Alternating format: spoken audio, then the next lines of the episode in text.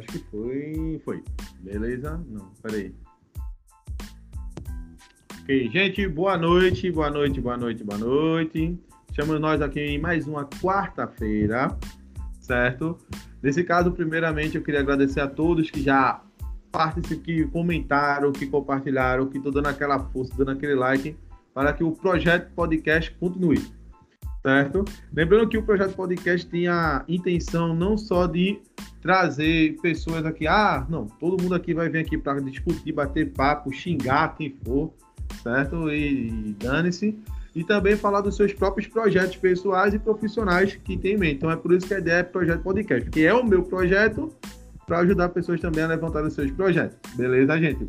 Então eu quero agradecer a todos que compartilharam, que já compartilharam, uma massa, compartilharam a língua travando. Todos que já compartilharam, que estão me ajudando, que estão dando aquela força. E também agradecer também a galera que está me apoiando muito. E no caso é o PR Bebidas, né? Que é o meu parceiro, meu vizinho de frente de cachaça aqui. Ele tem um depósito aqui, está me ajudando muito, tá dando essa força. Há também a minha nova parceria, que é a que está aqui, a dona da nova loja aqui, que é a Afrodite Lingerie, que ela vai falar dela, que é a Érica. E também, gente, que eu esqueci de mencionar hoje nos stories, falha minha, certo? A pessoa que me ajuda a montar os encartes para botar no History e no Instagram lá no post, que é a minha cunhada, Érica, Calo... Caroline, tu achará, certo? Ela que está me ajudando fazendo as artes, porque eu sou péssimo com isso, não vou mentir. A única coisa que eu fiz foi o logo lá, Projeto Podcast. Só fiz aquilo, acho que foi tudo ela, da semana passada e o de hoje. Ela que me ajuda e eu esqueci de mencionar, Erika, me perdoe se você depois ver o vídeo, já estiver vindo ao, ao vivo aí Massa, beleza? Mas me perdoe por isso. Beleza, gente? Mas aí, é, a minha internet falhou aqui, gente. Eu ia dar uma filada no manifesto da UJS para ler, tá? Vacilo meu. Certo? Para apresentar a nossa convidada de hoje. Primeiramente, acho que a gente pergunta: onde é que eu conheci Érica? Gente, eu conheci Érica pela internet, vou mentir, porque eu me interessei pela UJS de novo, fiz parte da UJS lá atrás, eu não sou tão velho assim, mas também faz tempo. eu participei, participei de alguns congressos, alguns atos que a, o JS fez quando eu tinha lá meus 18 anos, certo? A Catarine, quando eu tinha lá meus 18 anos, certo? E quando foi depois me interessei de novo e eu avistei a Erika pela primeira vez no primeiro ato fora Bolsonaro, lá no centro, né? Tipo, já no final do ato, depois a gente correndo da polícia lá, pra beleza. Mas, mas aí, gente, eu queria apresentar a todos vocês Érica Valéria, a presidente da UJS Olinda, para todos vocês. Érica, fique à vontade para se apresentar para o povo. Oi, gente. É, como o Jorge bem disse, né? Eu sou a Érica e eu sou a atual presidente da UJS Olinda. Né? É, e aí nem precisava, Jorge, ler um manifesto para isso mas é, a UJS é a União da Juventude Socialista, né, uma organização de juventude política, né, é a maior organização de juventude da América Latina. Né, é, a gente organiza jovens em vários ambientes, né, onde, na verdade, onde os jovens naturalmente se organizam, né, que é na escola, na universidade, nos seus bairros, para construir uma sociedade mais justa, mais igualitária, né, com o objetivo de alcançar o socialismo. Né? E aí a nossa luta diária, ela vai desde um, um uma caixa de fósforo não compartilhada e de alguém que necessita, para até as grandes leis e, e, na verdade, várias que já foram é, aprovadas ou derrubadas, né, que, que a OJS coloca sua marca. Né, como uma bem recente e que para mim faz, faz é, é muito simbólico, né, como por exemplo o, o adiamento do Enem do ano passado. Né? A gente estava numa situação de pandemia onde vários estudantes de escola pública não tinham acesso a escola, na verdade, não tinha acesso a nenhum tipo de aula, né? Porque o único meio que se tinha era através da internet, através do meio remoto, né? E várias pessoas não tinham acesso. Na verdade, até hoje não tem, né? Então, é, não havia condições ter o Enem, né? O Enem que é uma porta de, de realização de vários sonhos, né? Tem uma galera que está ali se dedicando no ensino médio, três anos, na verdade, da sua vida, para entrar na universidade.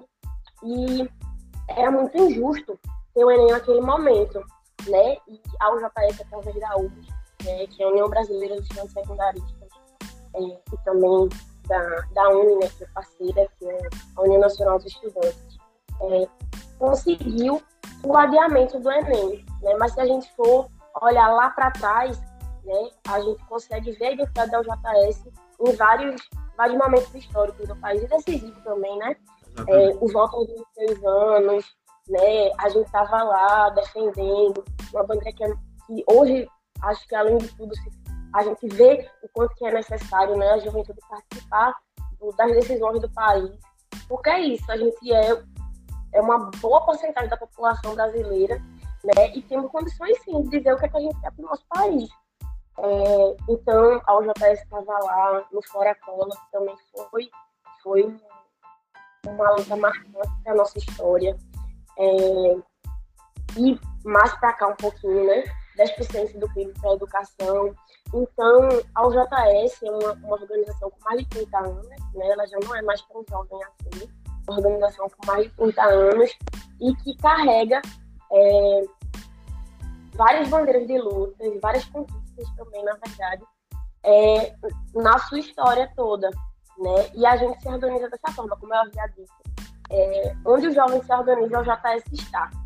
Né? E, e a gente se faz presente e a gente quer é, transformar cada pedacinho de, de lugares e de organizações, espaços, na verdade, onde a gente se encontra, sabe? E a ideia é que a gente consiga é, ocupar mais espaço, ocupar mais mente por aí.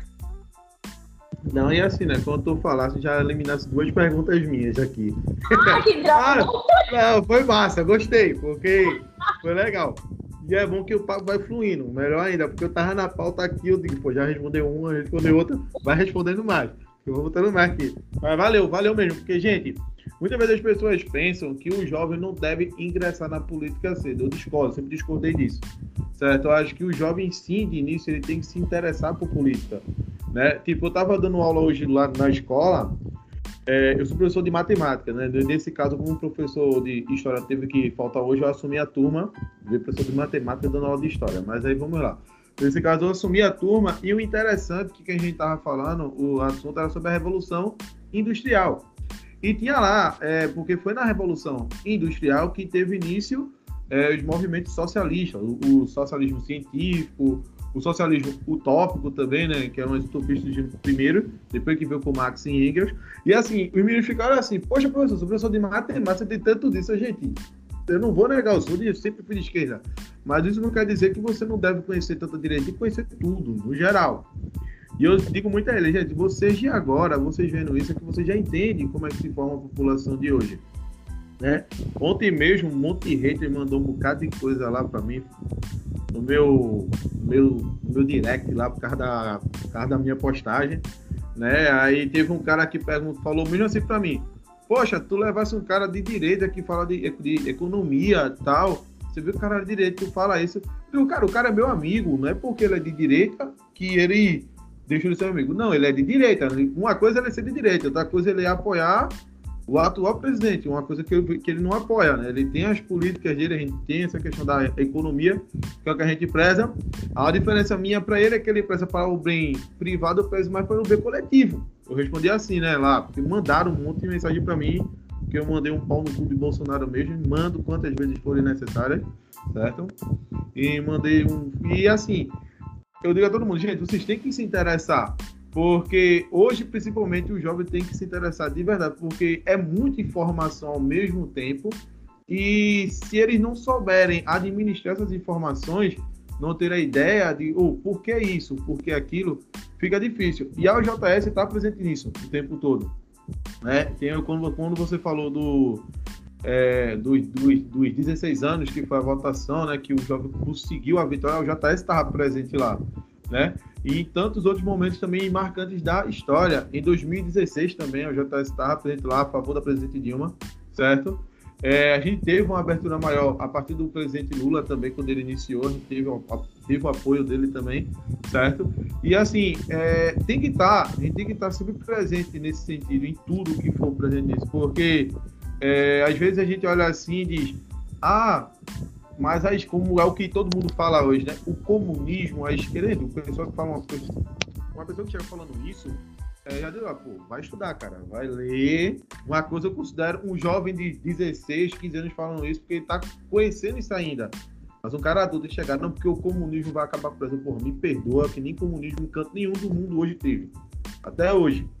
Ninguém chegou ao ápice, porque o comunismo a gente sabe que é o ápice da mentalidade humana, é o ápice da estrutura humana. É quando o ser humano vai entender que viver em coletivo é bem melhor. Então é por isso a necessidade da luta o tempo todo. É, então é, é, é a OJS ela sempre representou isso. É por isso que eu, mesmo com a minha idade um pouco mais avançada do que antigamente, eu quis voltar a ingressar, né? Até que tu fala, não, Jorge, tu ainda tá novo. Quando eu entrei, tu ainda tá novo. A gente tá pegando a galera assim ainda, beleza. Mas eu tinha isso por causa disso, né? E é porque é a necessidade, porque o que adianta eu estar parado em casa sem fazer nada? vendo tudo acontecer, porque quando você também se omite, você também está sendo conivente. Então a gente não pode se omitir. Hoje... É, você tem que ter seu lado. Você que tem que é aquele negócio, né? a pessoa que fica em cima do muro é a primeira a ser acertada com uma, com uma pedrada. Então, é, você a turma tem que ter essa ideia. Mas, Érica, vê só, mas tu falasse do mais, eu ia perguntar, né? O que é o JS? Mas você já ficou, o que era o JS ah. e tudo mais. Tem outra coisa que muitas, uma menina teve falar comigo recentemente, uma ex-aluna minha, conversando, ela falou uma coisa para mim que foi bem interessante. Aí ela falou assim para mim: é, Tenho saudade das tuas aulas. Aí eu disse, por quê? Porque eu não sei, é, quando eu vejo a turma falando coisas sobre o, o, o outro sobre o, o atual presidente, eu me lembro das tuas aulas na hora. Ela disse que não sei o que foi que ela tinha postado. E comentaram, um monte de haters já chegaram para falar um bocado de besteira para ela. Aí falaram assim para ela: Ó, oh, tu tem que voltar até aula de história. Ela, pô, o elogio dela foi bom para mim. Que ela fez, não, eu tive um ótimo professor de história que me ensinou o que é direita e o que é esquerda. E eu optei pela esquerda, ela disse. Aí eu, não, isso para mim já foi um elogio, né? Disse ela, porque assim, quando, como lá na escola, que é uma coisa que eu acho errada também, aquele negócio, ah, você não pode falar de política. Não, não é de falar de política dentro da escola. Você tem que mostrar para os alunos de verdade qual é, pô, qual é o, o erro, o acerto, tudo mais. Você não pode esconder dizer, não, a direita faz isso, tá? A esquerda faz isso também, tá? Aí vocês decidem depois, não, vocês decidem não, você tem que mostrar de verdade, ó, teve merda tal, teve merda aqui aqui. Mas bora ver qual é os dois pontos centrais de cada coisa que fica melhor, né? Aí é isso. Então, qual é o JS, para quem não conhece, quem tem interesse, pode falar com a Erika lá no, no Instagram dela, tá? Ela vai explicar tudo, tudo mais. E é assim, gente, a OJS, ela é filiada a qual partido, Erika? Fala aí pro pessoal. Muita gente confunde, pensa que a, o JS é filiada ao pessoal, mas não é. Mas explica aí, Erika. Tá. É, gente, eu vou. Tu falou, né, algumas coisas aí que, que me fazem é, despertar para outras. É o seguinte, antes de eu responder tua pergunta, eu vou falar de algumas coisas que me chamaram Fique a atenção. Fique à vontade. Fique à vontade. É, isso do jovem não se meter em política, ou não saber, ou não entender, não, não, não. Eu acho que o grande erro está na estrutura do nosso país né, na estrutura da educação do nosso país. É, a gente faz a, educação, a estrutura na educação faz com que a gente não goste de política, né? Não é um negócio que está enraizado ali. E veja, eu não, eu não digo de posicionamento político. Eu digo de você entender a estrutura do país mesmo, de como funciona. Você precisa entender quem domina as coisas. Senão você não liga, e é, é muito disso, né? É, é a gente fazer com que a massa não entenda o, o que domina elas, saca? E isso faz com que eles sejam massa de manobra fácil. Exatamente. É, então, se a gente conseguisse entender desde ali, das primeiras séries da, do ensino básico, o que danado acontece no nosso país, ou seria muito mais fácil a gente ter não só jovens, mas adultos formados, sabe? Adultos com, com opiniões formadas, sem ser massa de manobra de qualquer tipo de coisa, porque a gente assiste um, um jornal da, nacional da vida que tem um posicionamento político e que a massa toda acredita. Então, se a gente tivesse é, enraizado isso, de que é necessário todo mundo, tanto jovem, é, entender o que danado acontece no nosso país, dessa estrutura mesmo, então estava tudo melhor resolvido. Hum. não estaria na situação que a gente está hoje. Eu acredito. É, e aí falou das duas aulas, né? Eu, eu dei aula de marketing por um tempo. Né? É, sou formada também em marketing. E dei aula em curso profissionalizante por um tempo. E é muito notório que não tem pra onde correr, velho. Não tem, tá ligado? Não. não. tem. Em qualquer lugar você consegue aqui misturar política e história. Porque não tem como você não falar disso. Não existe. É Quando a gente vai falar. Não existe, não existe. Quando você vai falar de qualquer coisa, você precisa falar da história daquilo, né? E quando você, a partir do momento que você está numa sala de aula, você já está com um ambiente propício a falar da realidade, sabe? Então não tem como falar da realidade sem falar de política. Você não necessariamente vai dizer, ó, oh, é, Lula 2022, Bolsonaro 2022. Mas você, você consegue, e na verdade não tem pra onde fugir de, de falar disso, sabe? É, e aí falou do teu amigo de direita, para não sei o quê. Mano, eu acho que a gente tá vendo um momento tão crítico, tão absurdo no nosso país, que juntou todo mundo. Exatamente. E tem isso de direita e esquerda, acabou. Gente, Nesse é, momento, assim, um momento, entre acha assim, é a unidade, tá uma unidade, né? Isso, então, antigamente era muito fácil, porque era muito divididinho, né? Cada um na sua caixinha é. e tal. E agora a gente tem um inimigo em comum, né? Que é Bolsonaro, que é a extrema-direita, né? Então, e é isso, é um governo tão absurdo, tão absurdo, que fez com que as opiniões de direita e de esquerda se confundissem ali, sabe? Na verdade, que é isso, se confundem.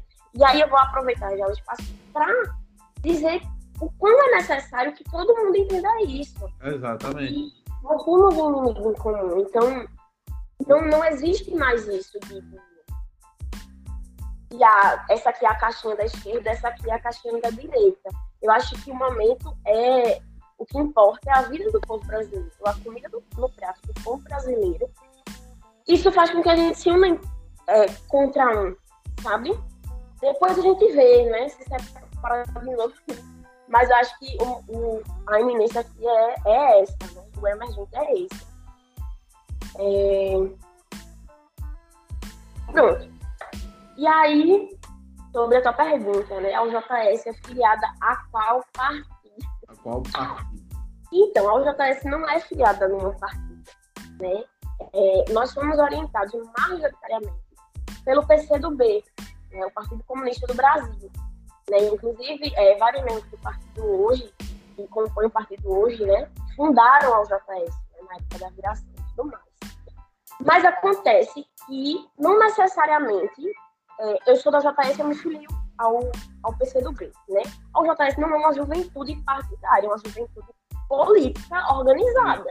Exatamente. Mas não necessariamente todo mundo que é da JS é filiado ao PCdoB, não. Eu digo que ela é orientada majoritariamente por maioria dos seus dirigentes serem filiados ao PCdoB. Né? E aí, quando a gente avalia historicamente, é óbvio. É óbvio, tem como. Porque é, nós fomos fundados ali no berço, né? Então, é, é natural que, que, a maioria de nós estejamos mesmo filiados ao PCdoB, né?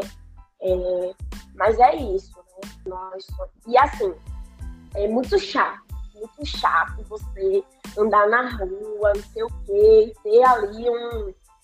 É, ah, petista. Ah, petista. Ah, é. Horrível. E é isso, não sou petista, né? Eu, Érica, sou filiada ao Partido Comunista do Brasil, então sou comunista. Quem quiser me xingar é de comunista. É, é um xingamento, é um elogio, né, na verdade na verdade, o xingamento mesmo é, é o petista, né? É mas, é, mas é isso. Para ficar mais claro. Ah, teve uma coisa também que eu não falei, que é do posicionamento. Mano, ontem, né, eu acho que foi um dia massa. Né? Nem sempre no, no 7 de setembro acontecem atos de esquerda, né? Na verdade, a gente sempre avalia muito a participação ou não do grupo dos excluídos. Dos excluídos. É, e ontem foi um, marco, né? A gente teve é, atos ali é, pró-Bolsonaro, fora Bolsonaro, pelo país inteiro. E eu acredito que fez com que muita gente se posicionasse, sabe? É, eu estava até conversando ontem com alguém no WhatsApp. E. Não, na verdade eu postei, né? O Felipe Reis. É, Foi, eu vi. Para Bolsonaro, não, não.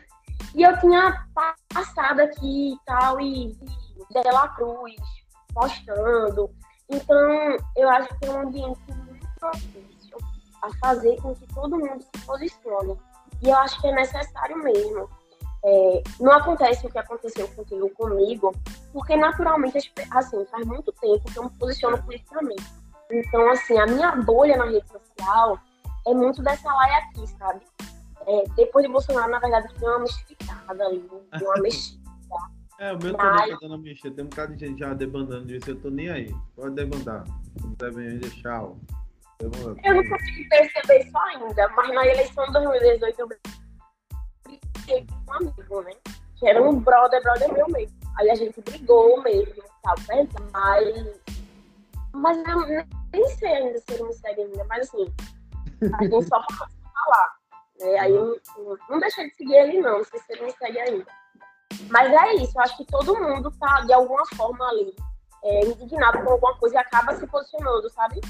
Então, e se não se posiciona, não tá vivendo o Brasil.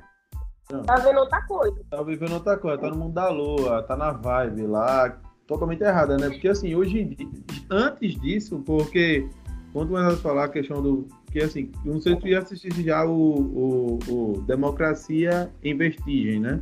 Que é de Petra. De, de Petra. Já assistiu? é muito bom. Não. E Mas a... eu mesmo. Não, mas assim, mas a visão dela é uma visão muito coerente, né? Tipo, porque assim, muita gente, muita gente já fala, Jorge, por que tu não fizesse jornalismo? Eu digo, gente, é um sonho distante, um dia eu faço, quando tiver coragem mais um pouquinho para estudar, porque cansaço não impede disso, mente não aguenta. E gente vai ficando velho pior. Mas assim, a minha intenção, porque eu sempre fiz de crítica de filme, séries, essas coisas, eu sempre me posicionei nesse sentido, porque quando eu assisto algo, eu não vejo só ali o filme, eu vejo a ideia por trás daquele filme. Quem manda assistir muito Luiz Godard? Quem, quem manda assistir muito Godard? Eu, eu gosto muito do antigo. Godard, até Charlie Chaplin mesmo, eu sempre gostei de assistir. Charlie Chaplin principalmente, né? Que olhando direitinho, ele, a visão dele era uma visão meio futurística de algumas coisas. E assim, quando eu assisto, e quando eu assisti o Democracia em Vertigem, é, ela falou muito bem disso, porque a construção, porque tudo isso começou no, quando a Aécio não aceitou a derrota para Dilma. É, a, a, putaria toda começou ali com ele, porque ele não aceitou a derrota, né? aí todo mundo foi ali. Ah, o PT, infelizmente, o PT cometeu muitas falhas, isso aí não tem que se negar, certo? E o que eu acho que o erro do PT ainda é não parar e dizer, porra, a gente errou aqui, aqui, aqui. Reconhecer que eles erraram e tocar a bola para frente. Até hoje eles não fizeram isso. E nem o presidente Lula tem um respeito muito grande, né? Eu não posso negar, ele, tem que ter esse respeito por ele. Mas assim, ele também tem que se autoavaliar um pouco. Não tiro a razão dele, também tem que se autoavaliar, né? Só que aí foi mostrando isso, porque tipo, o que a gente chegou no resultado do Bolsonaro foi isso. É essa questão do que, tipo, o pessoal ficou naquela bolha, pô, pessoal de direita tem a Aécio que é um, um bandido, tal. Tem o PT que acabou com o que é a ideia, né? O PT acabou com o Brasil. O pessoal tem essa ideia também. Né? Mas embora eu digo, gente, vamos ler um pouco mais, vamos estudar. Não foi bem assim. O PT não acabou com nada. É, o, o, PT fez uma gestão econômica arriscada, diferente. E deu certo. Mas teve um momento que eles não conseguiram entrar em colapso entre eles. Então eles usaram isso. E assim, viveu no Bolsonaro, acabou chegando em Bolsonaro, porque tem gente que fala, ah, cara chamar um cara daquele de mito, ou é doente mental, ou tem um probleminha. Porque, pelo amor de Deus, gente. É, vamos ser bem sinceros. De mito, aquele cara só tem. Ele, ele é um mito. Isso é verdade. O mito de falar besteira e merda. E tem gente que acompanha, porque eu nunca vi. Parece um filme que eu assisti muitos anos atrás. Não é nem um filme, é uma música, né? Que é de. É uma música do Pink Floyd. Another Brick the Wall, que eles mostram né, a questão daquela. Quem tá falando agora, da politização, tipo, jogar só aquele negócio com, com as pessoas fossem robôs, tipo, é um bocado de robô mesmo, pessoa que segue aquele cara, né? Então é o seguinte, quando quando o pessoal diz, não, estourou em Bolsonaro, porque, gente, o pessoal foi imbecil, porque o pessoal tava acreditando nas asneiras que ele falou, certo? Tipo, tudo que ele falava ali, o pessoal, não, ele vai contra o sistema, gente, ele não vai contra o sistema. Se ele é o próprio sistema, como é que ele vai? Certo? Então, acho que é isso aí. Eu vi nada. ah, tá aí. É isso. O negócio aqui agora. Não sei o que é, deixa assim mesmo. Gostei do cenário. O cenário é bem parecendo um Senhor dos Anéis. Tá, gente? Não sei o que é isso, não. Então, modo aqui, peraí. É, cadê? Tá me vendo aí, Erika? Tá, gente, é normal, acontece aqui, tá? Acontece. Deixa eu ver outra coisa aqui. Não. Erika, tá me vendo? Tá me ouvindo? Eu tô te vendo, mas eu tô vendo ah. outras coisas. Beleza, sem estresse, porque apareceu um negócio pra mim todo estranho aqui. Mas tudo bem. Vê só. Deixa eu ver uma coisa aqui. É, eu... Não, mas não foi você não, foi no meu celular mesmo que deu um tilt errado aqui, mas de boa. É, cadê? Sim, gente, deixa eu só voltar. A gente acontece isso aqui, tá? Acontece normal, falha. É tudo ao vivo, gente. Ao vivo é assim mesmo. Gosto, gosto do ao vivo porque não tem cortes.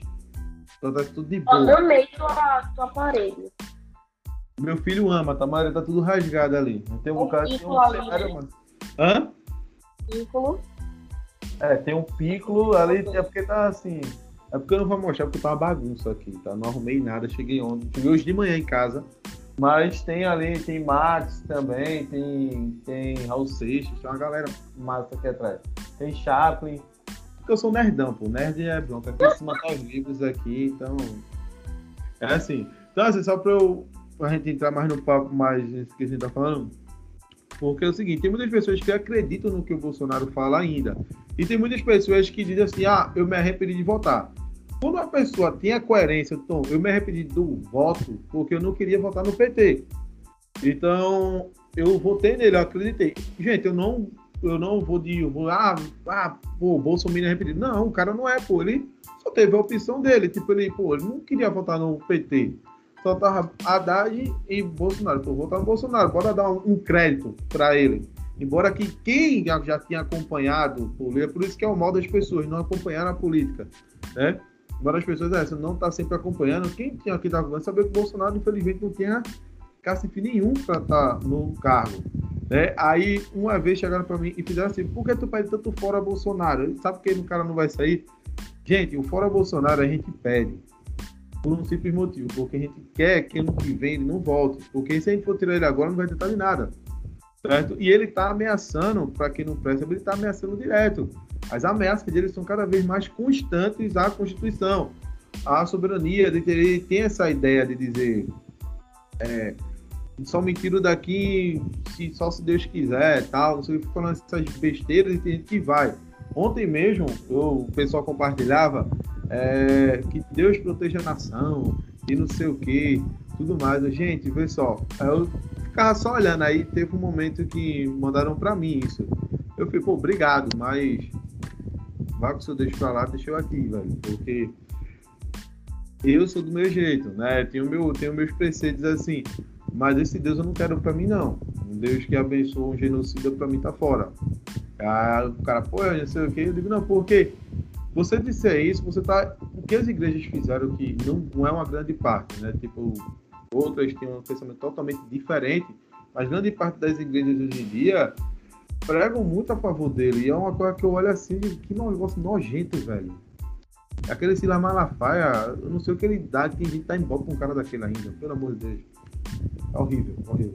É, então, é, tu falou algumas coisas que eu acho que é importante é, fazer a mesma análise, sabe? Como, por exemplo, é, esse negócio de tem uma turma que fala, ah, o PT afundou o país e nananã, sei lá. Com certeza é uma galera que não vivenciou antes, que não sabe o que acontecia antes, ou que não leu, ou que não faz, que os pais não contaram, por exemplo. Porque é isso, a gente, quando a gente vai pensar, é, não um Brasil muito distante, mas o Brasil ali de FHC, que não é muito distante, né, para essa é. geração aqui, a minha tua, mas é. que tem uma geração que é de 2000 para cá. Então, é, não viu nada. Isso, sabe? É, porque eu lembro, e é, nossa, é um negócio muito meu, e é para além do que, eu, do que minha mãe dizia, para além do que eu lembro. E a gente, minha mãe cozinhava ovo, aí era três ovos e farinha. Aí ela fazia farofa de ovo. Ela é. ensinava é. eu, ela e minha irmã na sala para jantar aquilo ali. Ali ali era muito comum lá em casa. Queijo, queijo coalho, não se tinha, era festa. Era luxo, era luxo. Era e hoje tá sendo de novo, né? Sabe, refrigerante era um negócio que, porra, só em festa de aniversário mesmo. Então, era um negócio assim que eu lembro, tá ligado? Era um negócio assim que eu vivi. Então, tem uma galera que pegou 2000 pra cá que não, que não precisou passar por isso, né? Lula assumiu em 2002, né? Então, 2003. Três, pronto. De lá pra cá, resolvido. Né? A gente passou por outra situação, mano. A gente conseguiu elevar o que era é, pobreza no país, tá ligado? Então, ou, como você disse, houveram falhas, houveram erros gigantescos, né? Várias, várias reformas que o PT deveria ter feito, não fez, e levou ao, ao que aconteceu em 2016, 2019. 2018. 2018. Não, 2018 foi eleição já, não? Ah, 2016. foi em 2016 que Dilma saiu, foi. 2016. Então, mas assim, avanços, avanços pra caramba, velho. A gente, no período de FHC, existe uma lei que não poderia fazer investimento em ensino técnico. É. E aí, no governo Lula, isso é um negócio que me chama muita atenção, e para mim é simbólico, porque a gente tem um CEFEP aqui no estado, né? E nem todo mundo vai lembrar disso, porque já conheceu é, o IES. Ninguém lembra. Interiorizado. E interiorizado, né? É, mas o CEFEP, ele é no era no mesmo prédio que funciona o IF Recife. É. E só suportava 500 estudantes. E hoje o mesmo prédio suporta 7 mil.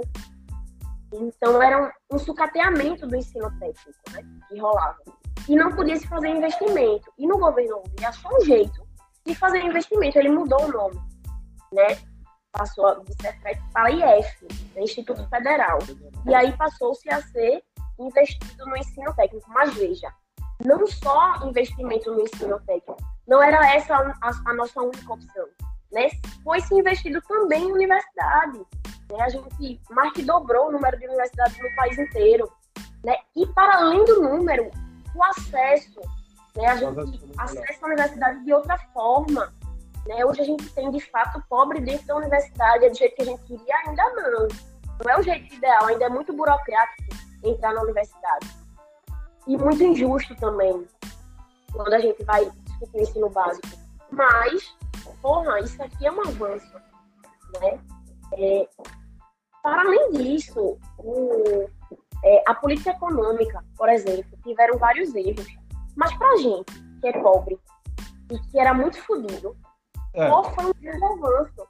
Uma distribuição de renda, assim, através do Bolsa Família e de outros programas. E, porra, fez com que o, o pobre tivesse uma ascensão aí, né? Então, é, não dá para negar o avanço que o país teve. Os, os erros eles precisam ser apontados e quem sabe um dia a gente consiga corrigir de uma outra Exatamente, forma. é. Porque assim, é, perdão. É, porque na época que o PT assumiu, que Lula entrou, foi em 2003, eu tinha 11 anos de idade, né? Gente, eu sou velho. Eu tinha 11 anos de idade. Mas assim, eu acompanhava não muito, não, não entendia, mas depois eu fui começar a entendendo, porque o meu avô, eu vou pensar, o meu avô, que era Luiz Gonzaga, Gomes não era o cantor, mas era quase isso. Meu avô ele era PT, gente. Não tinha problema, meu avô era PT. Meu avô sempre votou no Lula, sempre votou no Lula. Desde a primeira eleição para Lula para presidente, meu avô sempre estava votando. Uma porque meu avô, ele viveu numa. Ele, ele vivenciou a, a, a ditadura militar. Meu avô sofreu certo? Porque meu avô era ex-militar, mas não, não compactuava com nada daquilo. Daí, tipo, a galera ficava naquela, ele ficava meio que naquela encruzilhada, porque ele na universidade o pessoal pensava que ele era milico e o pessoal que era é, e o pessoal que era milico pensava que ele era tipo ele não era nenhum nem outro tipo ele era um cara tipo ele era de esquerda só que meu avô era um cara muito centrado então, quando o, quando Lula assumiu, depois que Lula foi para o segundo mandato, já estava com a noção das coisas, aí eu conversei com meu avô, parei para conversar e perguntei por que o senhor insiste tanto em Lula? Foi a única pergunta que eu fiz, ele insistiu tanto em votar. Aí ele, ele pô, me explicou.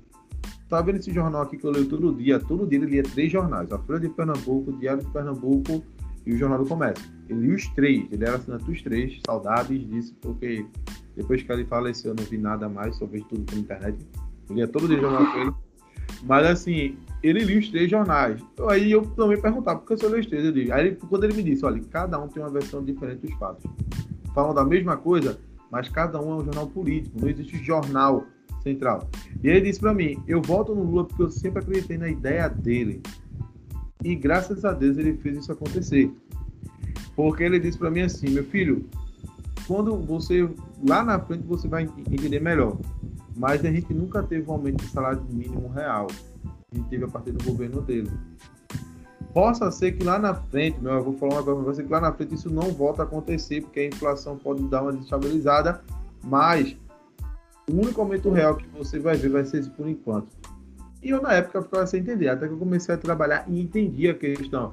Porque imagina eu com 18 anos ganhando na época eu trabalhava no hospital, ganhava na época uns 7, quase 800 reais, porque tinha, tinha a salubridade, o salário mínimo era 600 e pouco, tinha a salubridade ia para 800. Eu tinha um poder de compra que eu ficava assim, pô, às vezes eu falava, eu vou comprar o quê? Porque não tinha o que comprar, às vezes eu me sentia rico por causa disso. Eu falei, pô, que eu vou comprar? Não tenho nada, eu paguei a faculdade, paguei isso, o que podia, não tem mais. Aí eu tinha um poder de compra, tipo, você comprava e ainda sobrava dinheiro para você. Hoje em dia, o pessoal se ilude quando no começo do ano o presidente anunciou R$ 1.100, já o salário para R$ 1.100. Tá, mas qual é o aumento real que tem nisso, velho? Não tem. Realmente de acordo com a inflação. E ano que vem vai ser maior. Aí a gente já comemorando. Os, bolsos, os, os bolsonaristas comemorando. Você já viu que o presidente disse que o salário vai aumentar para 1.600, a ideia, né, que ele tem, para 1.600 e pouco. Agora sim, ou é mil, ou é menos, que isso eu não me lembro. Eu não vi bem a notícia mas ia aumentar um pouco. Eu digo sim, vai aumentar, mas o poder de compra para a gente vai continuar zero. Uma coisa que a gente tinha no governo Lula, no início do governo Dilma teve também, depois deu aquela queda por causa dos apontados erros econômicos que eles tiveram, mas assim, a gente tinha um poder de compra, e esse poder de compra a gente não tem. Eu estava falando hoje em sala de aula, disse, gente, o, o meu celular custa mil reais. Pra você ver como é que tá a cabeça das pessoas hoje. O celular custa mil reais. Qual é o salário mínimo hoje? 1.100. Eu tenho condições de comprar um celular desse? A mina tem, eu digo, tenho, gente. Eu vou agora eu faço com 100 reais para quê? Para comer, né? Estou para comprar um hambúrguer e um milkshake, porque acabou o dinheiro com 100 reais. Assim, aí a mina fez, ah, professor, mas aí você tem o cartão de crédito, você passa o cartão de crédito. Eu, gente, o cartão de crédito é um apoio, não é assim, mas você, vamos lá, você comprou mil reais, você passou, você parcelou em 10 vezes você todo mundo tem que tirar 100 reais de uma coisa que você poderia estar botando em outra coisa. Eu disse, o cartão de crédito não tinha para ninguém. Eu me lembro que naquela época o pessoal fazia crediário, vocês se pegar essa época do crediário na loja, né? Você ia comprar um é. sapato, a vergonha que era se não me ser rejeitado na hora lá. Era a pior coisa do mundo. Minha mãe, coitada, aqui eu diga, minha mãe ficava assim, ó. Meu Deus, será que eu vou conseguir passar no crédito? Eu comprar um sapato. Aí dava aqueles carnês, esposando, dava aquele carnê pra é. pagar. E isso ah, acabou depois com o Lula. O Lula deu a liberação de crédito para todo mundo. O governo dele, não, vai liberar crédito para todo mundo. O pessoal tem que comprar, o povo tem poder de compra hoje. Mas, infelizmente, o pessoal se ilude muito nessa questão de porque tem muito e vai gastar muito. Gente, não é isso. Você tem que parar e analisar as coisas ponto a ponto, certo? O que Lula fez foi uma coisa muito importante na época do governo dele por causa disso, porque ele levou, como tu mesmo dissesse, comia ovo, é, é, é, ovo com farinha, pô. Tipo, eu passei por uma época com a minha mãe que a gente comia papa de farinha. Você viu como é que era a situação. Depois que meu pai, com graças a Deus, foi passou em concurso e tal, naquela. Que até concurso era difícil também naquela época, mal tinha concurso. Entendeu? E, o, o, governo, quando o Lula mudou, ele abriu essas portas, né? Porque quem não pegou, a gente não pegou. Porque a geração Naruto, que eu chamo de. da geração Naruto, que é a geração de 2000 pra cá, já veio de barriga cheia, né? Então se acha que isso assim, a gente é da geração Dragon Ball. Dragon Ball Z, Dragon Ball clássico, a gente é dessa geração. e assim, eu sempre digo pessoal, gente, é, FHC, ele fez umas escolhas certas de início, depois errou em todas. Porque as privatizações que ele fez acabou ocasionando estagnando a economia que, infelizmente, é, quase só não, dizia, só não perdeu o controle porque ele perdeu a eleição. O que era, que foi o, acho que foi Zé Serra, que foi candidato com Lula, perdeu a eleição. E Lula assumiu e mudou a política daquela questão ali econômica. Claro que Lula, o que foi que Lula fez? Ele pegou alguns programas que estavam sucateados no governo Fernando Henrique Cardoso e deu aquele up nesses programas, que era o Bolsa Família, é, que hoje mudaram, né? Cara, olha, quando eu vejo um negócio verde e amarelo, me dá raiva. Porque o pessoal. Depois a gente vai comentar sobre isso daqui a pouquinho, mas dá a raiva da moleque quando eu vejo um ódio. Certo? Então, mas ele deu esse up. Então, assim, foi o que deu poder de compra para todo mundo, auxílio para todo mundo. Os programas, eu me lembro do Fome Zero, era no Natal. Era muito massa o Fome Zero, que era aquela cestas básicas, esses programas todos acabaram. Depois que Michel teve me assumido, só acabando os programas, todos os programas que tinham certo? O poder de compra que o pessoal teve para carro, só quem podia ter carro era rico. Hoje em dia, qualquer pessoa tem uma moto. Hoje ainda tem, mas o preço tá lá em cima. Então tudo foi Isso. melhorando a daí. Quem comprou tem. Para comprar de novo tá mais. Não vai, não dá. Até casa também. Quem for comprar hoje não tem. Certo? Porque teve o programa Minha Casa Minha Vida, né? Que depois que o Michel me assumiu, eu chamei de Minha Casa Minha Dívida. comecei a chamar assim. Porque minha Casa Minha Vida com o Lula, no começo, ele dizia o quê? Não, ele dava a casa pessoal, o pessoal tinha um, um orçamento reduzido, você ia pagando, eles dizendo, depois a Minha Casa Minha Vida começou a, a, mudar o formato. E hoje é a Casa Verde e Amarela. Boa noite. Certo? Isso é nome ridículo, botaram? Certo? Que é outra coisa também, que hoje em dia acabou. O Minha Casa Minha Vida é para quem tem dinheiro, tem condições de pagar por ela. Né? Esse programa que era que foi feito para as pessoas que não tinha casa, ter, né? Aí vieram me perguntar, então quer dizer que tu apoia o MST? Eu digo, sempre apoiei o MST, gente. Nunca vou deixar de apoiar. A luta deles é necessária. Certo? Eles lutam por uma causa que é justa. Certo? A luta dele é uma causa justa. E essa causa justa nos ajuda a, a, a manter toda essa ideia.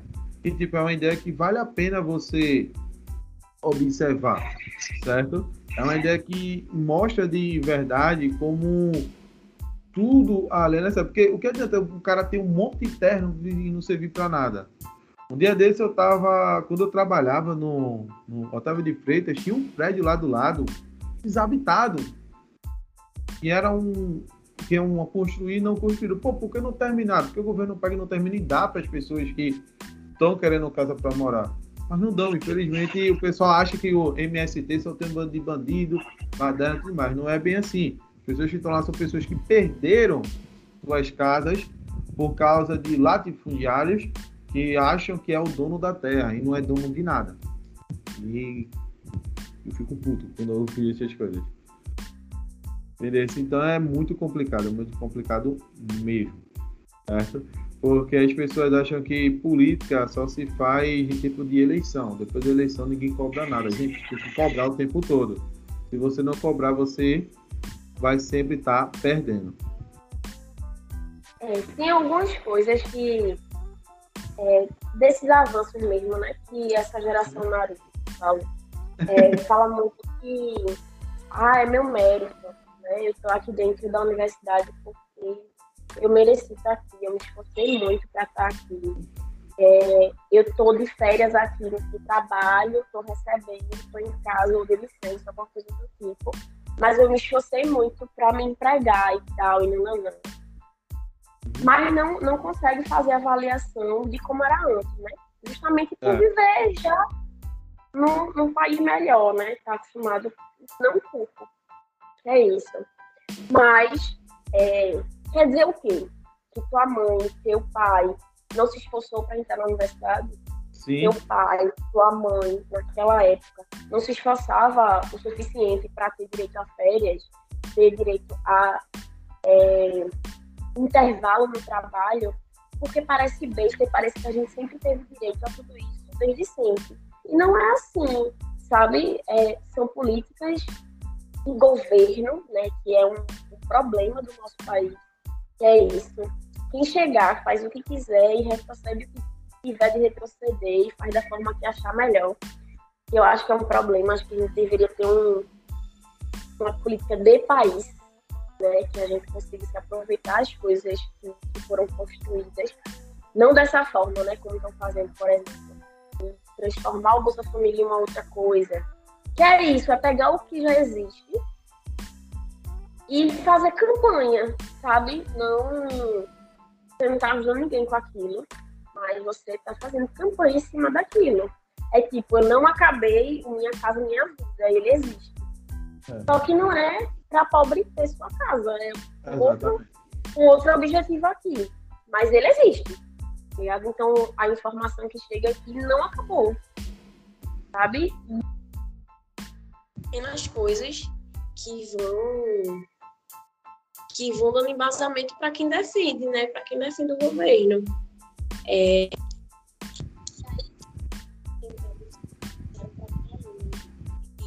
Precisa de aula de história. Como se a gente tivesse, se as aulas de história tivessem dado certo, a gente não teria aqui. Não. É. Eu teria uma galera com a consciência melhor hoje. Teu ódio ficou um pouco baixo, Erika, pra mim aqui.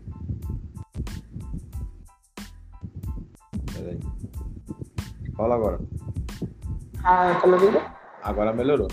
Olha, tá chegando, chegaram umas perguntas aqui na hora que a gente tá conversando. Eu tava olhando as perguntas aqui. Tem umas aqui que eu vou começar a fazer pra tu. Eu pra mim, tá, tá, tá aqui, ó. Aí eu fico mexendo na tela aqui, porque eu tô causando. Chegou aqui. Gente, vê só, tem uma pergunta aqui. Já olharam o teu Instagram, tá? Não vou mentir. Tem uma galera... Já olharam Já. Agora olhem e sigam ela, gente. Tá? Sigam. Não é só olhar, não. Sigam, participe lá, pensione, elogie, certo? Aí eles já mandaram aqui, mudaram aqui. Boa noite, Jorginho, olha. Boa noite, Jorginho. Boa noite, Érica. É, sua filha é linda, isso é verdade. Ela é muito linda. Eles estão perguntando, ele perguntou aqui para mim o seguinte: é, o que que se, se você é feminista? Ah, sim. Perguntaram aqui. Responda. Me considero sim. E é, Catarina tá aqui, né? Nossa, eu acho que tá ainda. Ela, ela tá. Ela, deu, ela tá, mas deu uma saidinha. Depois ela volta. É, eu acho que, que o feminismo ele, ele tá intrínseco.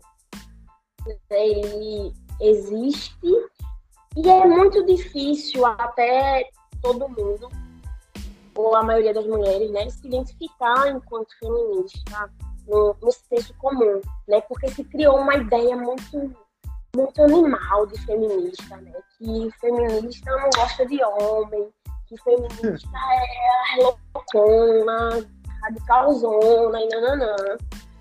E não é isso, né? Eu, eu comecei a me identificar feminista é, quando eu, eu ingressei na política, assim, de fato, né? Mas, assim, desde muito novinha, eu sempre fui ensinada a, a ter minha independência, a minha liberdade, defender isso, sabe? É, eu fui criada é, por minha mãe, na maioria do tempo, né? Ela separou do meu pai quando eu, quando eu tinha nove anos.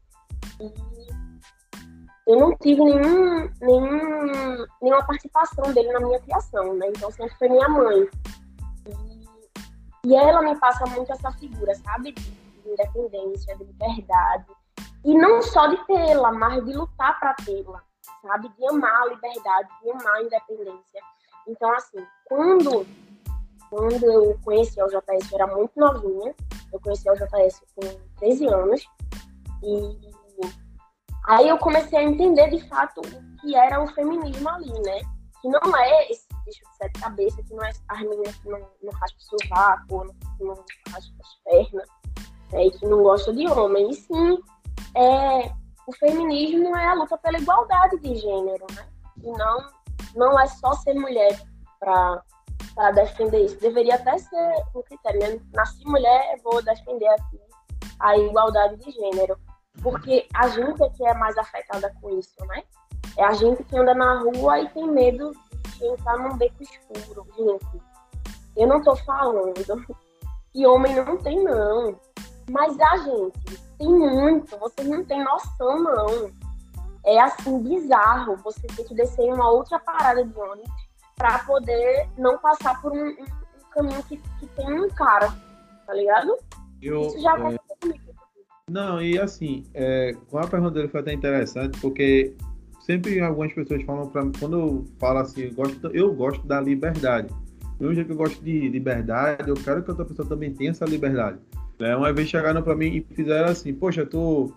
Eu sempre até já me chamaram até de gay, por causa disso, eu digo, pô, é um elogio, velho, pra mim.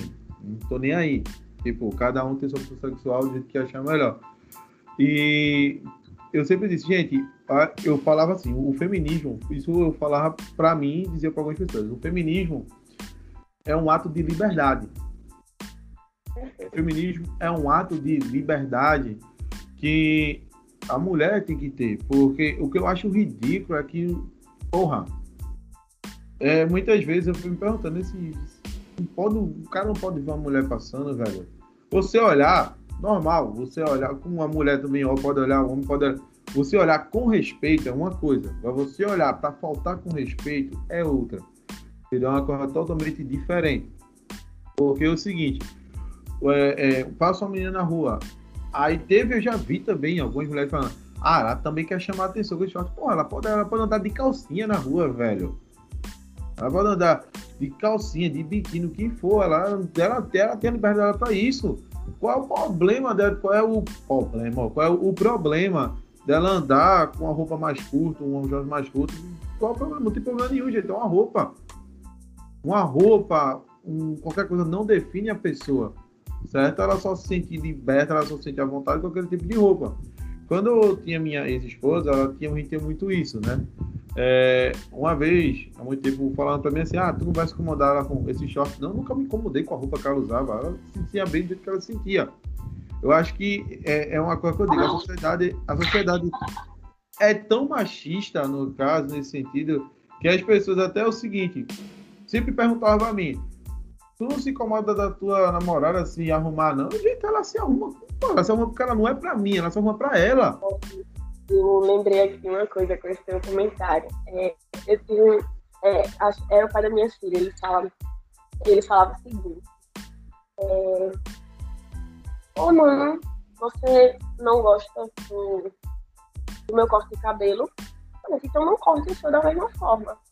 Tá você não gosta da roupa que ela tá usando? Então não use, velho. É. Sabe? É isso, é a Constituição prevê, né? E cada ser humano ele tem a liberdade para usar a roupa que quiser, minha gente. Então, é. assim.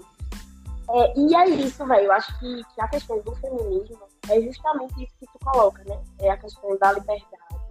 É, é a questão de, de você entender isso do outro ser humano. E até onde vai o limite das coisas. Né? Até onde tu tem que se meter nisso aqui? Até onde isso aqui é da tua conta? Até é. onde isso aqui interfere? E eu acho que isso vai para tudo na vida, né?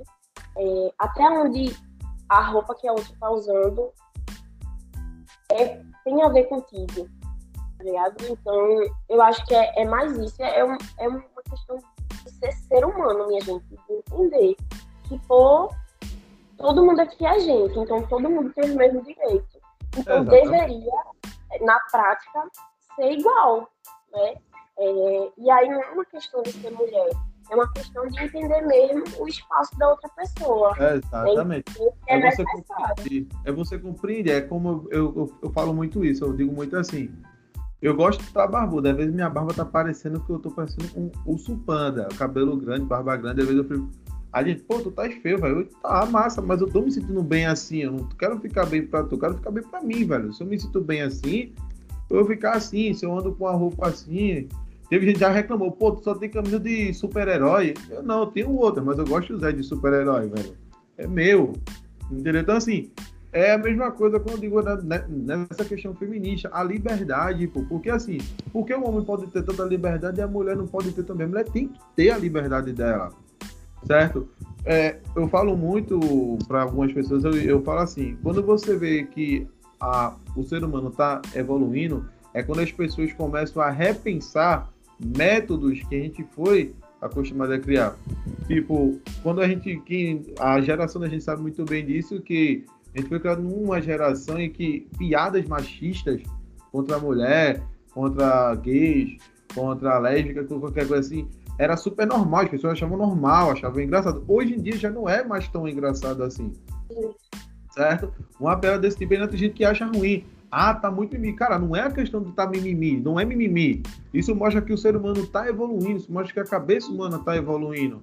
Mostra que as pessoas estão começando a evoluir e pensar que tudo que ali, pô, velho, é chato mesmo. Aí a gente fala, ah, mas eu era gordo, mas tem gente que leva super de boa, mas tem gente que não. Gente que se ofende. Certo? Eu mesmo, tipo, eu fui meio gordinho, fui magro, e, fui... e assim, a pessoa me... eu nunca me importava, mas assim, porque eu sei levar de boa mas existe uma outra pessoa que não leva.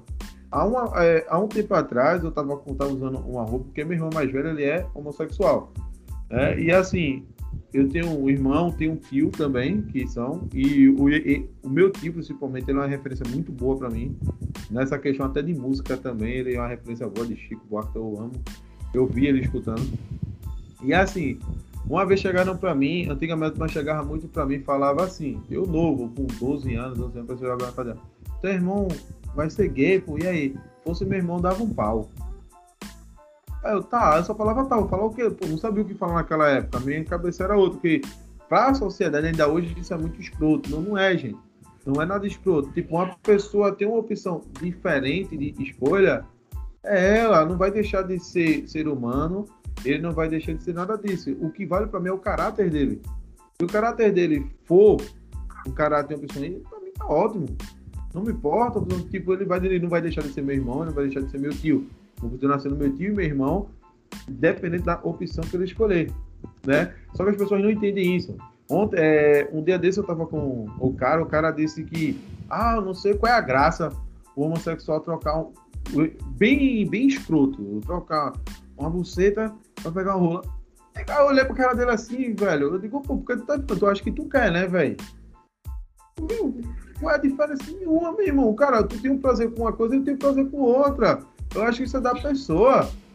Aí eu, aí eu perguntei assim, quando tu era mais novo, tu nunca sentisse a curiosidade de pegar aquele rolão e enfiar no teu cu não pra ver se era gostoso? Aí ele calou a boca. Na hora. Aí ele pensa, o que, eu digo, é se tu calou a boca, porque tu já fizesse. Eu assim pra ele. Aí ele calou a boca, não falou mais nada. Eu digo, então aprenda a prestar atenção no que tu fala, velho. Porque é o seguinte, ele gosta, ele tem tesão por outra coisa que é diferente da sua. Qual é o problema? Do mesmo jeito que eu gosto de feijão, tu não pode não gostar. É você. Eu tenho que respeitar isso aí, seu. Eu, o, que, que eu digo, o que as pessoas não sabem hoje, alguns não sabem, é respeito. Né? As pessoas é, pensam que. A, muitas pessoas dizem assim, não, porque o feminismo o, o homossexual, porque eles lutam todos, eles querem outra raça. Gente, não é outra raça. O homossexualismo, o, o, a comunidade LGBTQI, eles não, eles não querem ser outra raça, eles só querem respeito. Eles lutam por respeito. Eles lutam pela liberdade que eles querem ter. Né? Todo mundo que é, que é oprimido, na verdade, que é a mesma coisa. Todo mundo que é a minoria, né? E eu falo que acho que não é minoria, são as maiorias é, que é oprimido, né? Que é a mesma coisa, é o respeito, é a liberdade de poder ser o que é. Né? É andar na rua com tranquilidade, mostrando o que você é, usando o que você quer usar. Sem, sem precisar se preocupar. É, é, é mais isso. Né? É, e na questão de raça também, porque ser de outra raça no, na nossa sociedade é algo ruim também. Né? A história prova, a gente ainda comete vários atos criminosos contra, contra negros.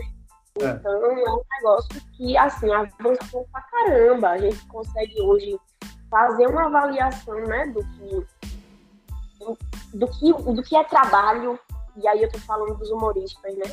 Do que, é. E até onde é o trabalho do cara, e onde o cara começa a ser opressor.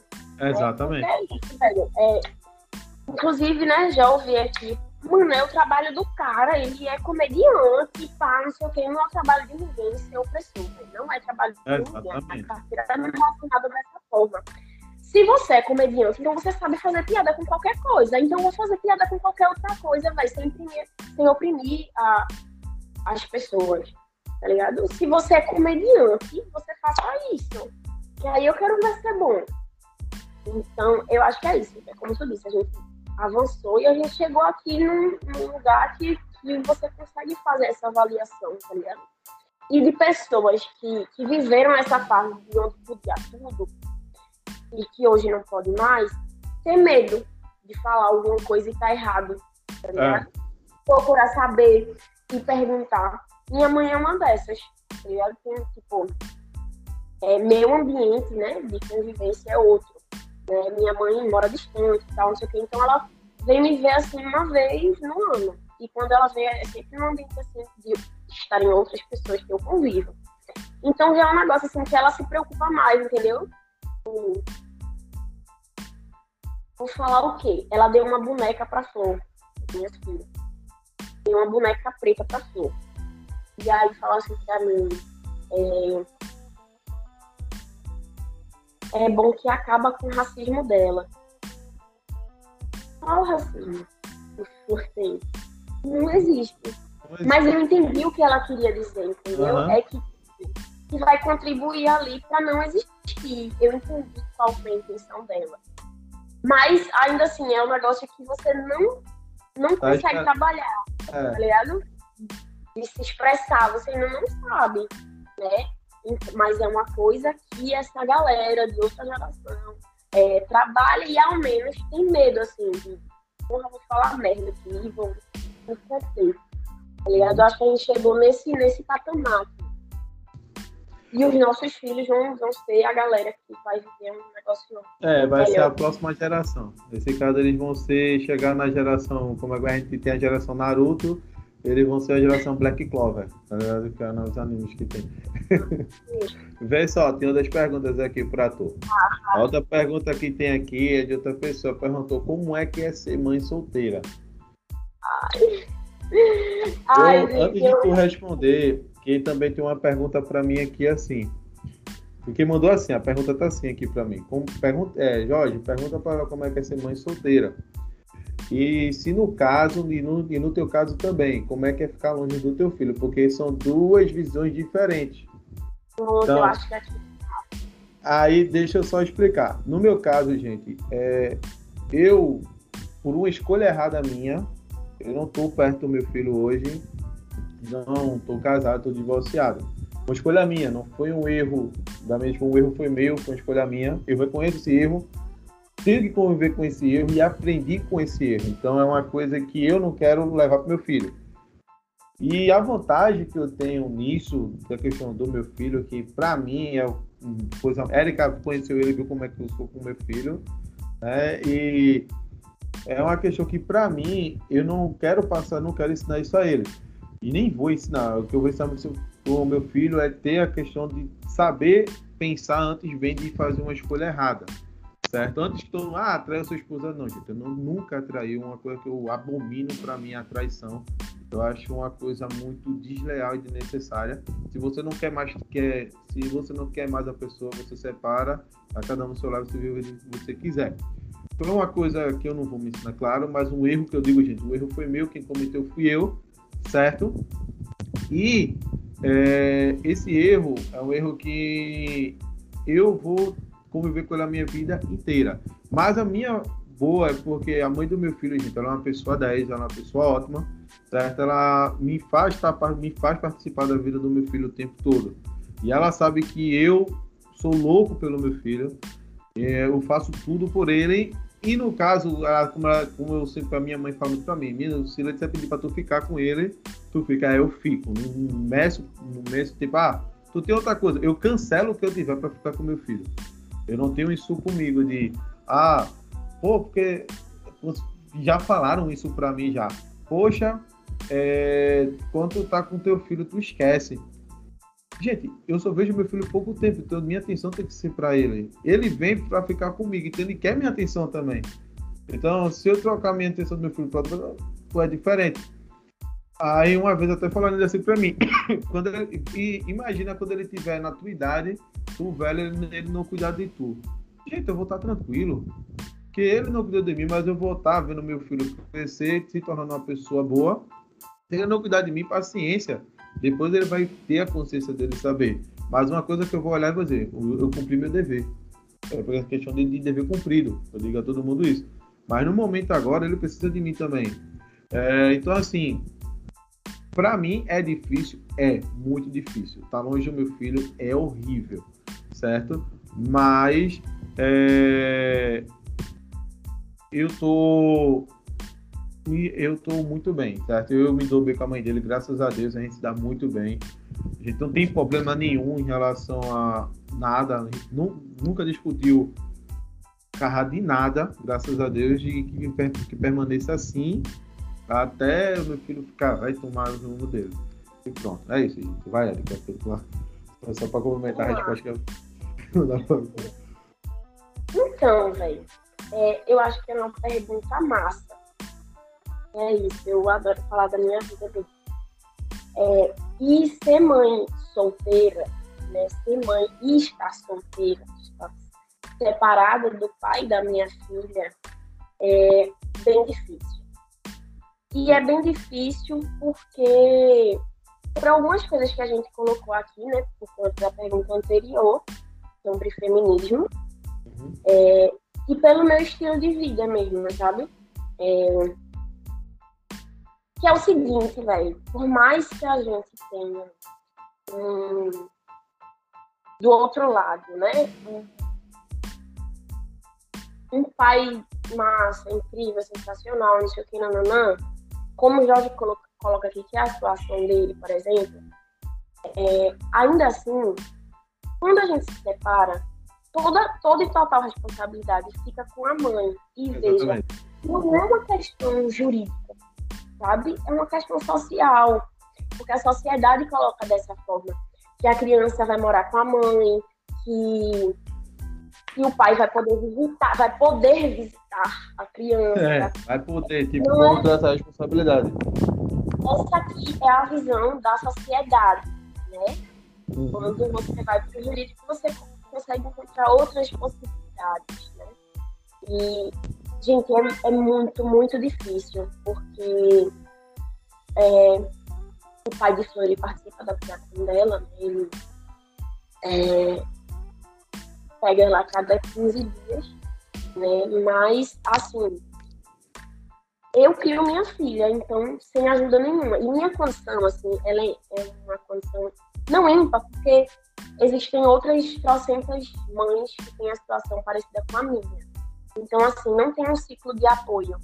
Né? Eu moro longe da minha mãe, os avós paternos de Maria Flor moram em Petrolina. É, então, assim, sou eu e Maria Flor em casa e nós dois para tudo, sabe? Então, assim, para qualquer coisa na minha vida, eu tenho que recorrer a um help, sabe? E assim, quando eu falei da minha vida, para além da questão social e machista, é, eu não, não consegui nunca na minha vida parar meus projetos pessoais em função da maternidade. Isso não me torna um monstro, mas eu nunca consegui fazer isso. Exatamente. Né? Maria Flor nasceu e eu, eu continuei trabalhando, eu continuei militando, eu continuei estudando, né? Houve momentos, inclusive Maria Flor estava com um ano um pouquinho, eu acho, não tenho certeza. Mas que eu estava em, eu tava em duas faculdades, né? Eu estava na Rural e estava concluindo meu curso de marketing. Eu estava trabalhando na FUNASE, eu era agente socioeducativa. Então, eu trabalhava na FUNASE, tinha as duas faculdades, né? uma começando e uma terminando, e era coordenadora do movimento secundarista estadual da JPR. Então, assim, eu nunca parei nada na minha vida, sabe? Em função da maternidade. E até hoje não consigo, principalmente agora, que eu preciso cuidar financeiramente sozinha também, tudo. Né? Então, já é um outro rolê, então, de qualquer forma. Eu preciso trabalhar, eu preciso continuar estudando, continuar militando. É, é bem difícil conciliar tudo. Bem difícil mesmo. Agora mesmo, Maria Souza na casa da madrinha, né, que é aqui perto, para eu poder estar aqui tranquila. Mas não é um negócio que eu consigo a vida toda. Né? Tem, tem dia que eu tô aqui numa reunião e tô com ela. Tem dia que eu tô aqui e ela tá aqui gritando. Né, que eu estou estudando e ela está aqui. Eu preciso apresentar um seminário e ela está aqui. Eu preciso trabalhar e ela está aqui. Então, assim, é tudo bem difícil, né? É, você ser mãe solo é bem, bem difícil, bem desafiador.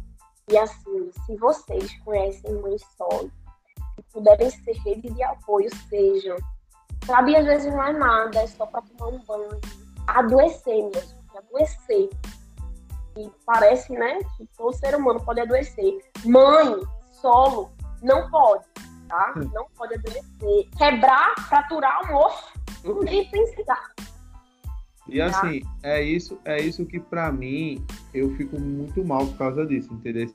Pronto, não essa última vez, mas da outra vez que eu peguei ele, é, a mãe dele ficou com chikungunya. Ela me disse, olha, tô com chikungunya. Aí eu falei, não, não tem problema não. Eu levo ele fica comigo. É que eu sempre pego ele na sexta e levo ele no domingo. Eu não gosto de pegar ele no sábado. Eu não gosto de passar muito tempo possível com ele. Eu peguei na sexta, tipo agora mesmo, feriado, peguei ele no sábado. Pô, sábado, domingo, segunda, terça-feira à tarde, ontem à tarde foi que eu levei ele. Né? E ele não queria ir para casa. Passar de, não, papai, ficar com o papai. Ele vai assim. Mas assim, a mãe dele da outra vez estava com chikungunya. Ela me disse, ó, tô com chikungunya, não sei o que. Eu, não, não tem problema, eu fico com ele. Ela, aí ela falou, mas tu vai trabalhar? Não, não tem problema. Minha mãe, eu moro com a minha mãe, certo, gente? Então eu tenho essa, uma, que todo mundo, ah, ele mora com a mãe dele, quem faz tudo é a mãe dele. Gente, quem me conhece sabe que minha mãe não faz nada. Uma porque eu não permito. Desde quando eu pego meu filho, desde quando eu comecei a pegar meu filho, eu sempre ia visitar ele, mas quando eu comecei a trazer ele para cá, mas minha mãe só veio trocar a fralda do meu filho no, nesse dia que eu fui trabalhar e ele ficou dormindo.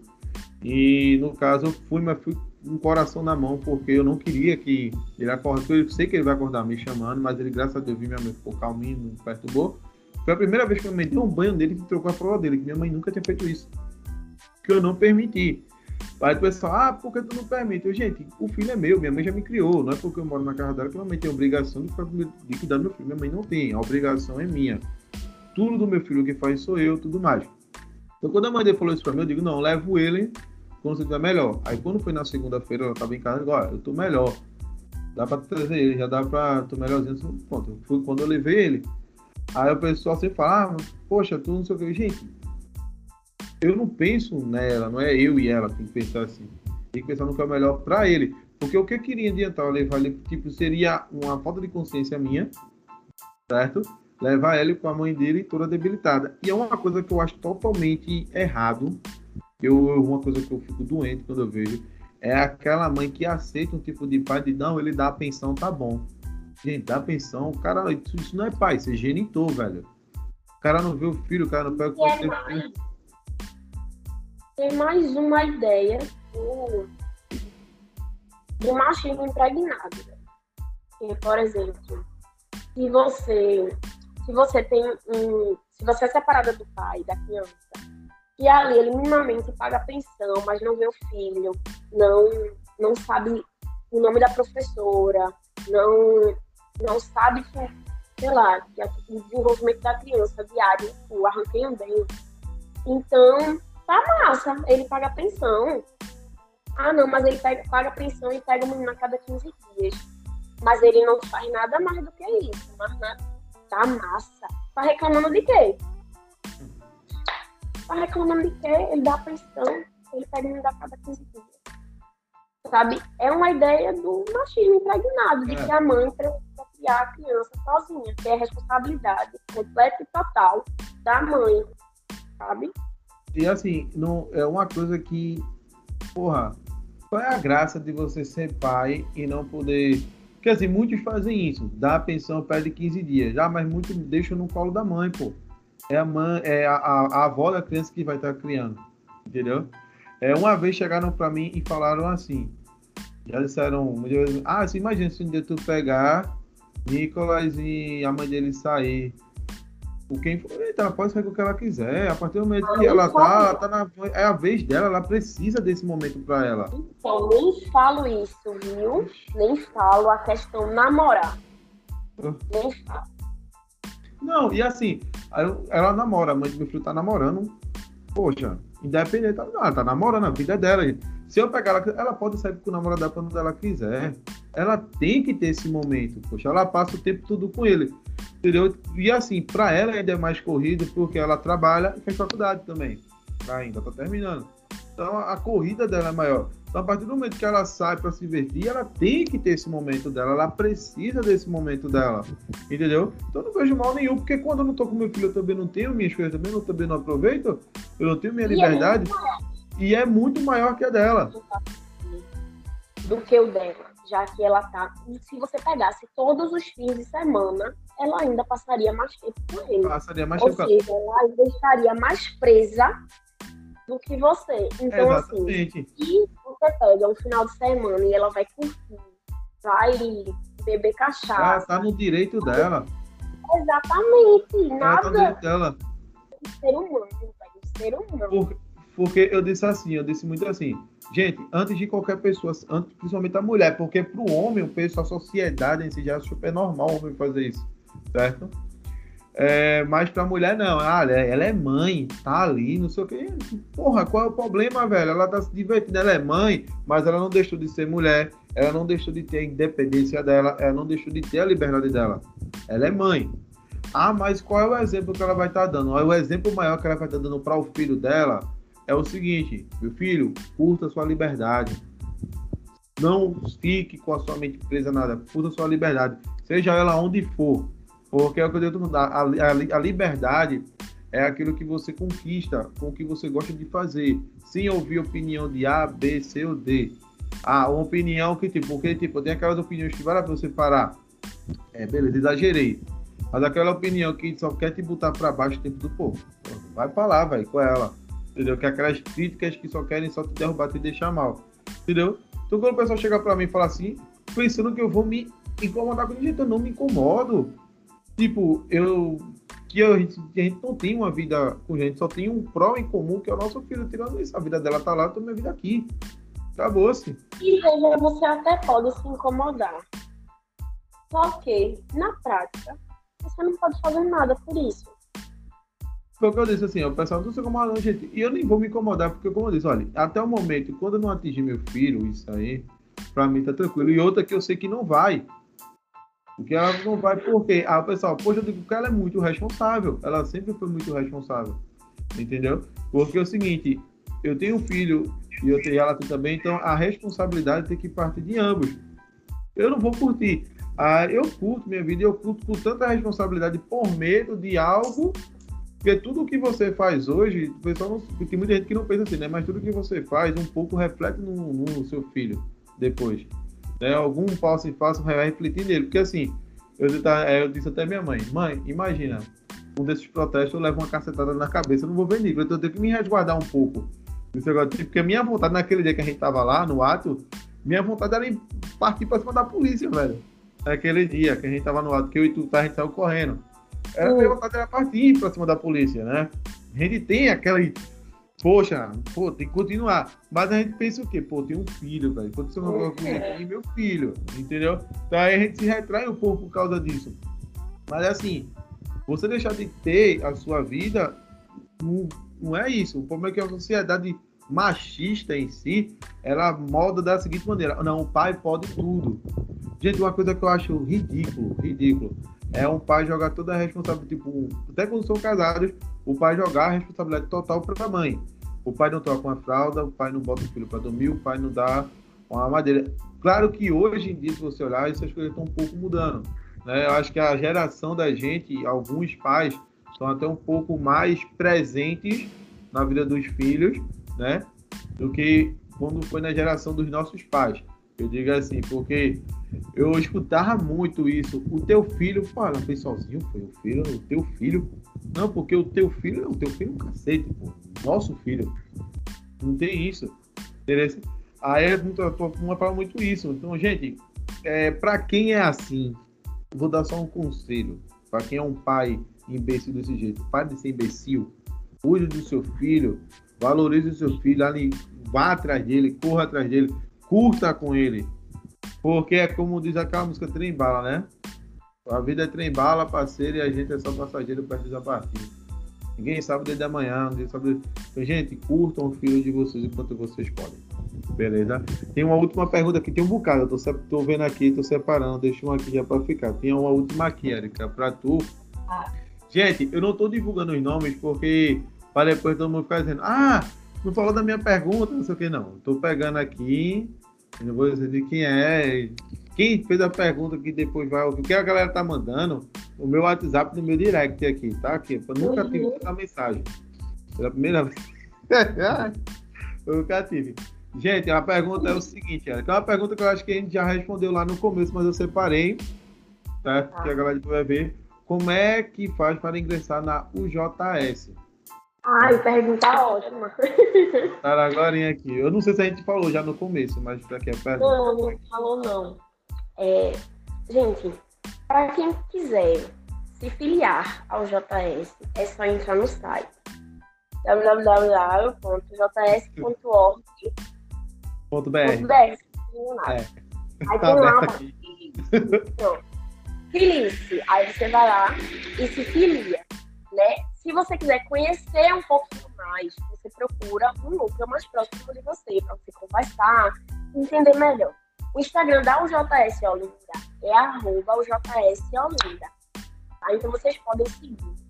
Pode ir lá no direct, mandar uma mensagem que a gente adiciona vocês no grupo do WhatsApp porque no grupo do WhatsApp é onde a gente está passando, né, nesse momento de pandemia, as informações cotidianas, né? Então você fica sabendo mais rápido ali no WhatsApp. Mas a gente é, faz algumas atividades e tal, e nananã, que você pode estar participando para conhecer a gente também, para trocar uma ideia melhor, se quiser, né? Antes de criar. E participar da UJS, onde você se sentir mais à vontade. Normalmente, a gente atua onde mora, ou onde trabalha, ou onde estuda. Né? Ou em tudo isso, de alguma forma. Porque depois que você entra no JS, você entende que você vai atuar em qualquer lugar da sua vida é, pelo socialismo. Mas, de maneira concreta, é, se organizando em núcleo e tal, é, dentro desses, desse, dessa estruturazinha aqui. Tá? Mas é isso, procurem a página da JS Olinda. Que a gente caminha vocês para os caminha para todo mundo. Gente. Pode procurar o é Olinda, a melhor que tem. Olinda, meu amor. É, Ouro Preto, meu amor. Eu adoro gente, que a gente é bem junto. É. Então, assim, gente, é, é assim que se você se filiar ao JS. Mas vamos lá, continuando o bate-papo, que tá massa, tô gostando. Certo? Já tá aí, a galera participando tá melhor ainda. Engraçado, porque aqui na conversa não tem ninguém. Eu acho que a galera tá mandando para assistir depois. Certo? Tava, uma galera entrou, sai. É porque a gente não tem paciência, gente. É sério, na moral. Gente diz, não, Jorginho, teve aluno meu, foi, professor, eu não assisti na hora, mas assisti depois. Porque é melhor para assistir, porque é muito é. porque às vezes a, a, mãe da gente fica chamando, tá ao vivo. Não, gente, beleza, desde que assistindo, pra mim tá ótimo. Nem eu assisto os podcasts, que é podcast de verdade mesmo, eu não assisto, eu assisto depois, com calma, porque eu não tenho paciência às vezes de estar vendo ao vivo. Mas assim, Érica, nesse caso, para a gente entrar mais no mundo mais de empreendedorismo, fale mais da sua loja virtual. Nesse caso, a Afrodite Lingeries. Então, Por que tu começa essa loja? Por que tu começaste essa ideia? Então, eu já tive uma loja, na verdade. E era uma loja física de lingerie. E foi justamente, vejam como eu sou doida. e foi justamente no período que eu trabalhava na FUNASE. Eu também tinha uma tarefa estadual, que também estava na universidade. Aí eu resolvi, vou abrir uma loja, né? Não estou fazendo nada, vou abrir uma loja. Aí eu abri uma loja de lingerie. E que eu tenho maior facilidade, né? De entender ali, né? Uhum. O uso e do produto. É um negócio que eu gosto de comprar para mim, por exemplo.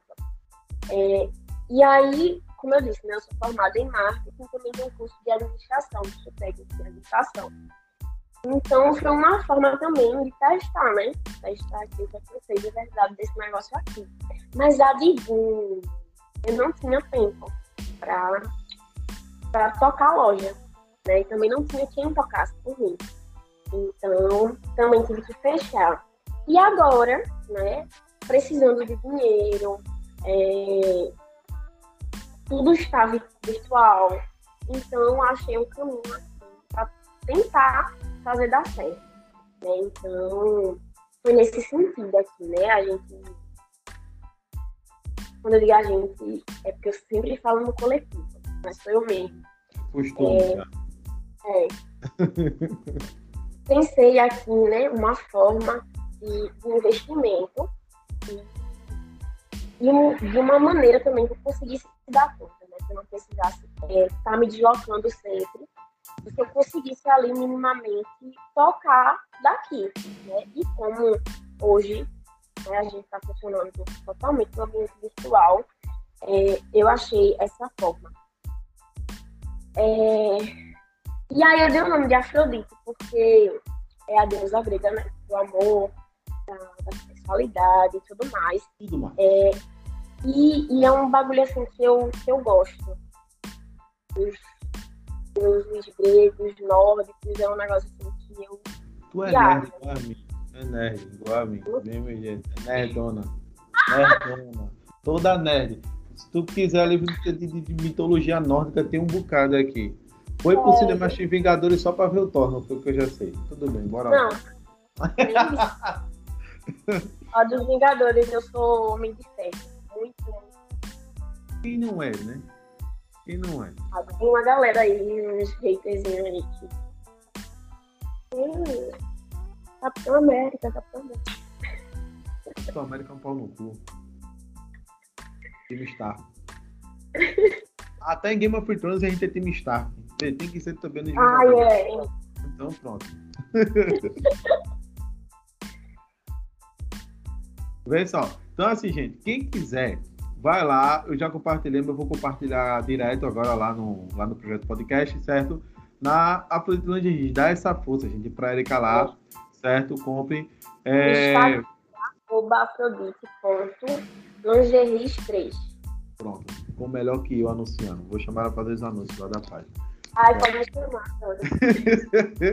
Gente, vê só. Então vai lá, entra, conversa com ela, certo? E faz lá, meninas. Meninas e meninos também, gente. Que quiser comprar pra namorada. Não fique com vergonha. Gente, tem uma coisa que não faz. Pra mãe, amiga. Todo é. mundo recebe. Para qualquer todo mundo ganha presente, gente. Certo? Todo mundo ganha presente. Então, vai lá, pega. Se tiver com vergonha, tudo mais. Gente, não precisa ter vergonha. Vergonha não dá um presente. Chegar com a mãe banana. É a pior coisa do mundo. Certo? Não, amor, você já tá falando comigo que essa pessoa aqui tem, tem vergonha. Então, podem falar que é tranquilo. Gente, é. E galera, vê só. Também tem outra coisa, né? Que tipo, é, todo mundo hoje está começando essa ideia de marketing, de marketing digital, usar também essa ideia assim. Eu comecei com, gente, eu sempre tive a ideia de fazer algo pro YouTube. Sempre tive. Ah, eu vejo podcast, podcast, pô, vou montar um podcast, velho. Vou começar. Nesse caso, o primeiro episódio só tem só no Spotify. Que é um áudio que eu gravei fazendo, até mandei acho que lá no grupo, é, fazendo uma análise da música Construção. Né? Até meu tio deu uns comentários lá, massa também, lá na página. Também, mas é porque cada um tem sua visão, né? Com a música Construção leva você a ter várias visões de mundo. Então eu fiz e depois foi, foi com o Jadson, agora com a Erika. Não sei quem vem semana que vem, vou ver ainda. Tem, tem uma galera já querendo participar, mas aí tem que separar para ficar melhor para todo mundo. Né? E assim, eu, por isso que eu botei o projeto podcast, que é por causa desse negócio, tipo, é, a minha intenção é chamar tu, já te chamei, a próxima é chamar Kelvin, ver se Kelvin depois pode participar, conversar com o Kelvin bem legal. Acho o Kelvin muito inteligente, muito inteligente, eu acho. Ele é. Ele é muito inteligente. Tem uma coisa que minha mãe fala muito pra mim, que minha mãe, minha mãe fala assim, parece que tu gosta de conversar com pessoas inteligentes. Eu digo, mãe, que que não gosta? Ela, Rafa, porque todo mundo gosta de conversar contigo. Porque tu é inteligente. Mãe fala, mãe, você é muito inteligente. O padrasto mesmo diz, ó, oh, vou te inscrever nesse programa aqui de televisão, que nem programa que tinha no aquele caldeirão do Hulk, o padrasto pegando aqui, aquele, quem quer ser um, um milionário e tal. Aí tem gente perguntando, sai respondendo tudinho, mas meu padrasto, se inscreve pra tu ganhar um milhão, eu digo, não. Eu mesmo não. Mas assim, eu digo, eu gosto de conversar com pessoas inteligentes, por quê? Porque papo é bom, pô, o papo é legal. Por esse tipo, se sinta privilegiada, porque você é uma dessas tops inteligentes que eu acho. Desde quando a gente se viu, tipo, pô, tem uma cabeça do caramba, velho. Então, uma coisa que eu admiro muito nas pessoas é a inteligência, certo? Eu admiro, eu gosto de pessoas que têm papo bom, eu gosto de pessoas que. E tem gente que fala, não, mas o pessoal não gosta de gente, mas não é é inteligência. Às vezes o cara não tem a mesma visão política que a sua, mas ele tem uma cabeça boa para você parar. Não é aquele cara que é um cara de extrema, não é um, um, um, bolsonarista. Só a visão política dele é diferente da minha, mas ele compreende, ele entende, ele conhece. Então vale a pena você sentar e conversar com esse cara, porque vai ser uma troca de ideias legal, certo? Aí foi o que aconteceu com o Jadson na semana passada.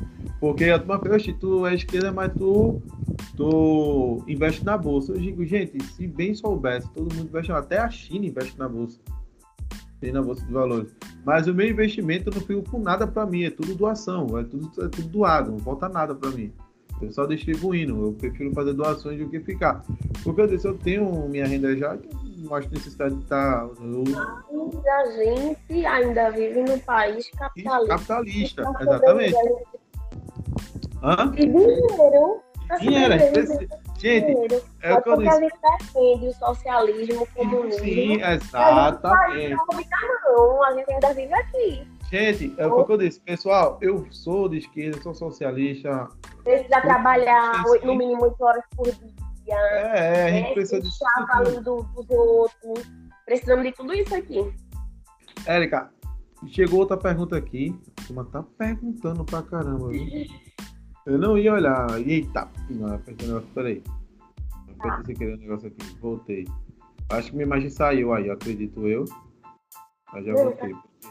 Aqui? Tá. Porque eu também tinha saído, mas já voltei. Vê só.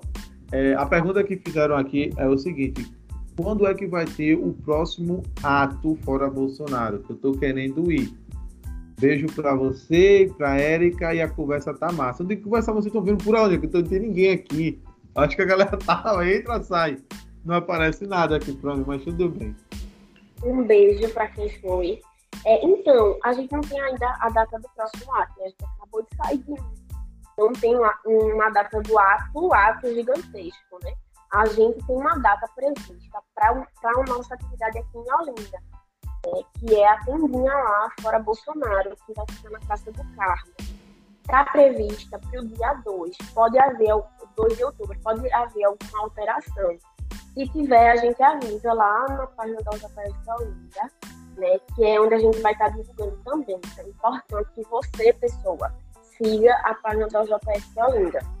É, exatamente. Então, quem fez a pergunta, segue lá, certo? E fica acompanhando, gente. Tipo, não é obrigado você ser filiado ao JS para não seguir a página. Você pode ir lá seguir e ficar acompanhando todos os informes que tem de todos os atos que tem fora Bolsonaro e os atos também feitos pelo JS aqui em Olinda e também em outros locais também, certo?